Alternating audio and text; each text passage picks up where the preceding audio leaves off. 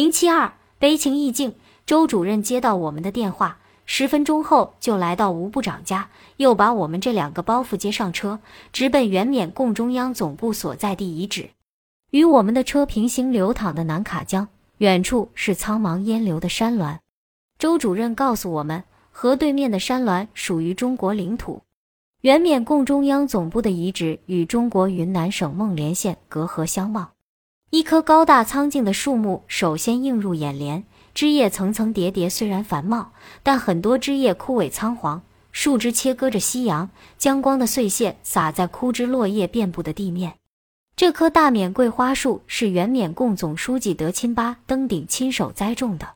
已到缅桂花飘香的季节，但这棵缅桂花树一朵花也没有。一阵微风吹过，大树发出絮絮嗖嗖的响声，枯黄的落叶随风飘舞。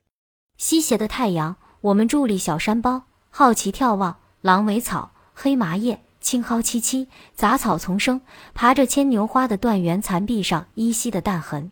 由于岁月、风雨的侵蚀，有些房子已坍塌成为烂砖堆，一座座废弃的房子，如同一个个没讲完的故事。历史气息从残破的墙角蔓延，仿佛水波涌上我的胸口，心脏跳动在一个隔世的梦里。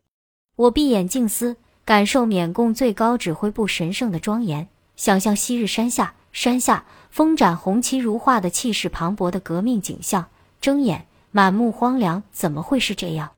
的叹道：历史虚幻的，仿佛不存在。来到这里，亦或有朝圣的感觉，仿佛是在向这一切默哀。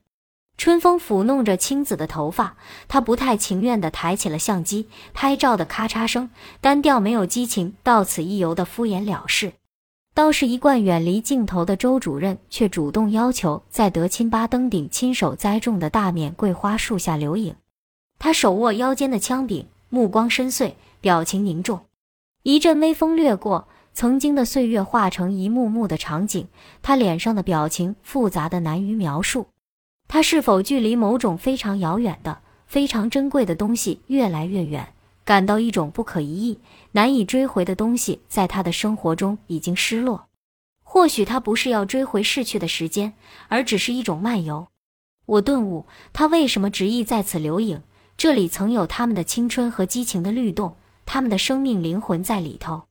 落日斜晖给原缅共总书记亲手栽种的大缅桂花树枯萎的枝叶镀上金黄。苍劲的大树仿佛和昔日的辉煌一同融进了夕阳。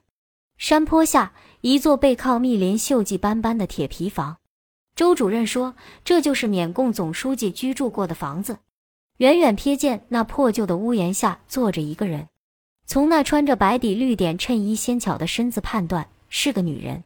走进房前，绿苔铺地，荒草迎接，女人无动于衷地坐在屋檐下的小藤椅上，像个泥雕木塑。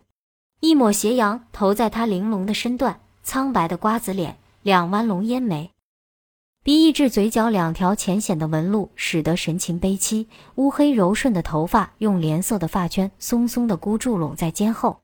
虽然她已不太年轻了，却有一种冷艳的光彩，像一朵枯萎却残存美丽的玉兰花。二零零一年春末夏初的一天，落日西沉之时。我们来到原缅共中央遗址，静立在苔色青青的土地，面对原缅共总书记居住过的破烂的铁皮小屋，一个风韵犹存、悲凄的女人。夕阳、老树、旧屋、迟暮美女，悲情的意境。周主任介绍，她是我们李副总参谋长的妻子黄成成，也是个老缅共了。我心中闪念，新成成讲的就是这个女人吧？你好，我向她伸出了手。他不搭理，目光停留在远方，漠然无视我友好的问候。我尴尬的将停在空中的手缩回来。他是不是精神有点问题？他身后屋门虚掩，屋里沉静的像个深山古洞。周主任对他说：“我们是中国的记者，知道她以前是缅共宣传队的女演员，想和她谈谈。”她紧抿轮廓清秀的嘴唇，还是一声不响：“你很美，年轻时一定更漂亮。”听说你以前是宣传队的台柱，我决心打破僵局。他长长的睫毛动了动，黑眼睛流泻清冷，透着一种无法形容的忧伤。我顿感全身凉浸浸的。他是不是受过什么打击？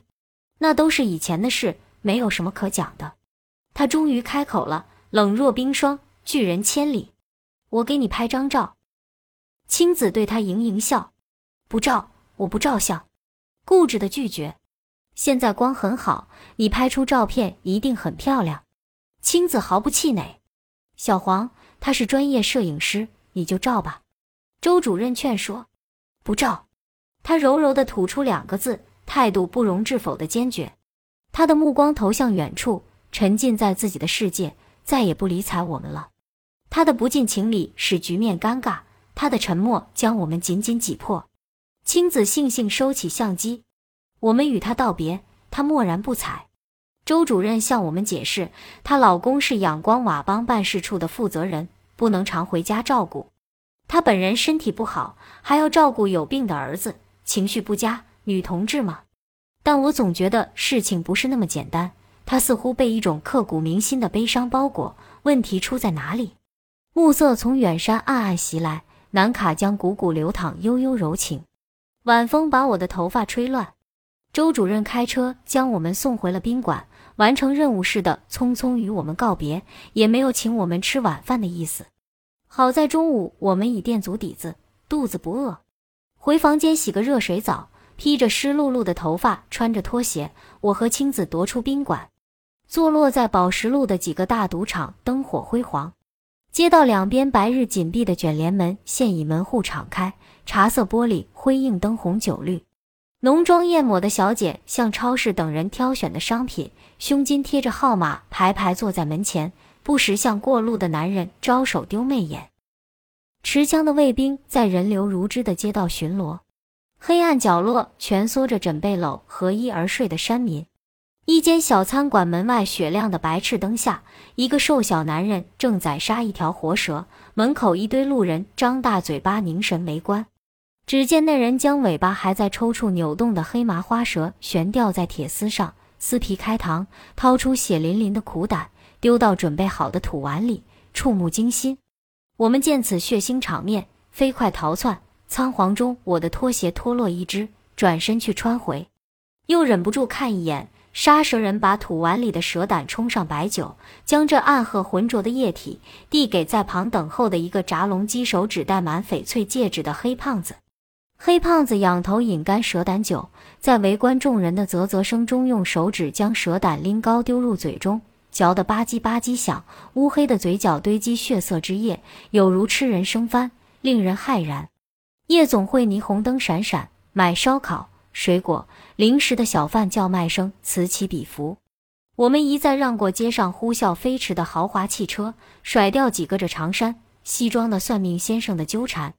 金三角的夜晚热闹喧嚣，形形色色的人在欲望与理想的驱使下进行着混乱与明晰的人生，蓬勃着光怪陆离的繁荣。我在一掸族妇女的烧烤摊前驻足，她用小泥炭火烤着滋滋冒油的乌骨鸡，一遍又一遍地在鸡身上刷着不知用什么东西调制的佐料，喷香扑鼻。我抵御不了那阵阵袭来的诱人的气味。毅然放弃了减肥，不顾青子危言耸听的阻拦，执意要了半只烧鸡、一盘虾酱拌木瓜丝，坐到竹 NFDA 七当地一种竹子编制的小桌子，边蘸着炸罂粟壳子的油辣椒，吃得香。青子克制的要了一杯鲜榨柠檬水，喝了片刻，抗不住扑鼻的香味，和我争吃烧鸡、木瓜丝。我索性到鲜榨果汁摊前挑选果汁，大有放任自流、一泻千里之势。果汁摊前碰到了原缅共女兵开朗的新程程，他主动的大声和我们打招呼。他喝着一杯绿色带黑点的果汁，问他喝的什么，好不好吃？他答是猕猴桃，很好吃。我说我也要一杯。卖果汁的小贩欢快地旋起猕猴桃的皮，褐色的果皮在指尖流淌。新片头问我见到黄程程没有？我一时没有想起黄程程是谁。正正。椭圆形碧绿晶莹的猕猴桃放到榨汁机里顷刻变成一杯淡绿黑点相间好看的液体。